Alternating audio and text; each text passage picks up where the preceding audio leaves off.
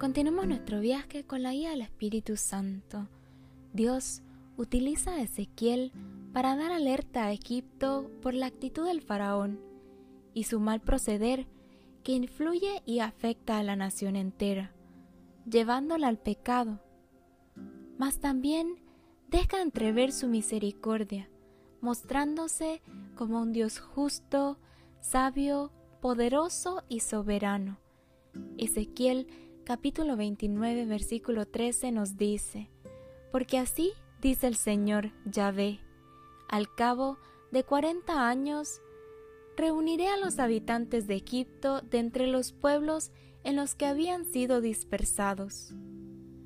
Hoy, Dios quiere recordarte que sin importar tus fallas, traiciones o errores, te ama y sigue y seguirá siempre abogando por ti, queriendo siempre brindarte lo mejor, tal vez no en el tiempo que lo pides, pero en su tiempo.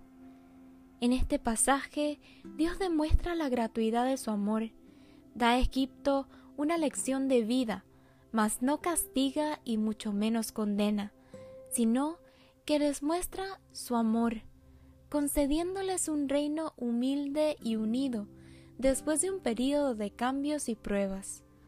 Hoy Dios te pide abrirte a su amor y a la acción del Espíritu Santo, que nos llama a la comunión, a buscar activamente compartir con otros la gratuidad y alegría de la buena nueva.